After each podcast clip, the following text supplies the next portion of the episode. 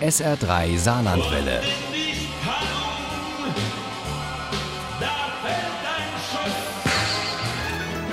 Der Krimi-Tipp. Bei uns geht es heute mal wieder um die dunklen, spannenden und gefährlichen Ecken des Saarlandes. Nein, und ich spreche jetzt nicht von Merchweiler nachts um halb vier, sondern von dem neuen Krimi der Queen of Crime von Elke Schwab. Der spielt rund um die Saarlandtherme und heißt Tickende Zeitbombe.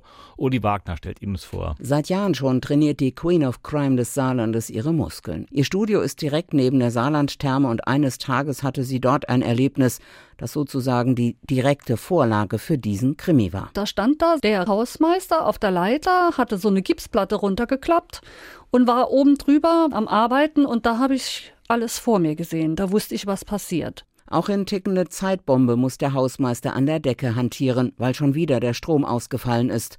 Das bekommt ihm gar nicht gut. Das Zittern hatte aufgehört. Der Mann lag regungslos am Boden, die Augen geöffnet, die Hände auf seinen Rumpf gesunken. Strommarken waren deutlich an den Fingern zu erkennen. Schnell wird ein neuer gefunden und auch bei der Suche nach einer neuen Putzfrau sind Dirk von Westernhagen und sein Kompagnon erfolgreich, denn die bisherige Sabrina ist spurlos verschwunden. Zurück nach Polen vermuten die beiden und geben das auch so an Bacchus und Borg weiter, als die Kommissare im Fitnessstudio auftauchen. Weil es dort auch viele hübsche Frauen gibt, machen sie einen Trainingstermin aus und weil Staatsanwalt Renske auch mal was für seine Figur tun könnte, schleppen sie den gleich mit. Der wird dann so in die Mangel genommen, dass er nicht merkt, dass die Musik ausfällt und die Notausgänge plötzlich verriegelt sind. Alle Anwesenden des Fitnessstudios Motivitas sollen sofort in den Trainingsbereich im zweiten Obergeschoss kommen. Wer versucht wegzulaufen, wird getötet. Schallte plötzlich eine tiefe Stimme über sämtliche Lautsprecher. Schreie ertönten, lautes Rufen. Es sind viele Geiseln, die da auf einen Schlag im Studio gefangen sind und die Sicherheitslage ist völlig unklar. Daher wird ein Großaufgebot raus nach Rilchingen-Hannweiler geschickt. Mir ging es einfach nur darum, dass es einfach auch ein Problem ist, wenn sowas passiert, steht man ja heute schon vor der Frage, ob das einen terroristischen Hintergrund hat oder einen anderen. Eine der Geiseln kann sich mit einem beherzten Sprung auf die obere Terrasse der Saarlandtherme retten und zum Glück wird der Mann dabei nur leicht verletzt. Ihm ist kein Dialekt aufgefallen. Kein Allahu Akbar? Nein, nichts dergleichen.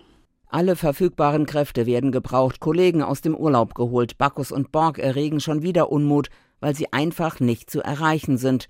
Und Staatsanwalt Renzke auch nicht. Die Straßen sind gesperrt.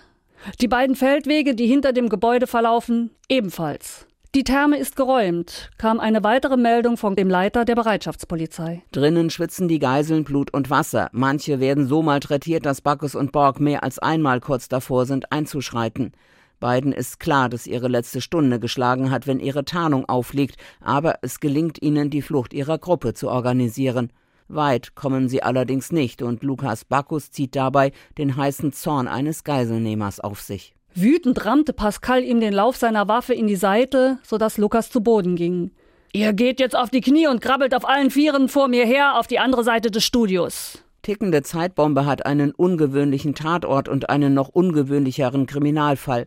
Eine komplizierte Geiselnahme im Saarland, da geraten nicht nur die Sicherheitskräfte an ihre Grenzen, sondern auch die sonst so lebenslustigen und eher draufgängerischen Kommissare Bacchus und Borg. Dass sie zu den Geiseln gehören und wir uns in etwa ausmalen können, wo sich das Drama abspielt, das macht diesen Saarland-Krimi von Elke Schwab richtig spannend. Tickende Zeitbombe von Elke Schwab ist bei Solibro erschienen. Das Taschenbuch hat 344 Seiten, kostet 12,80 Euro.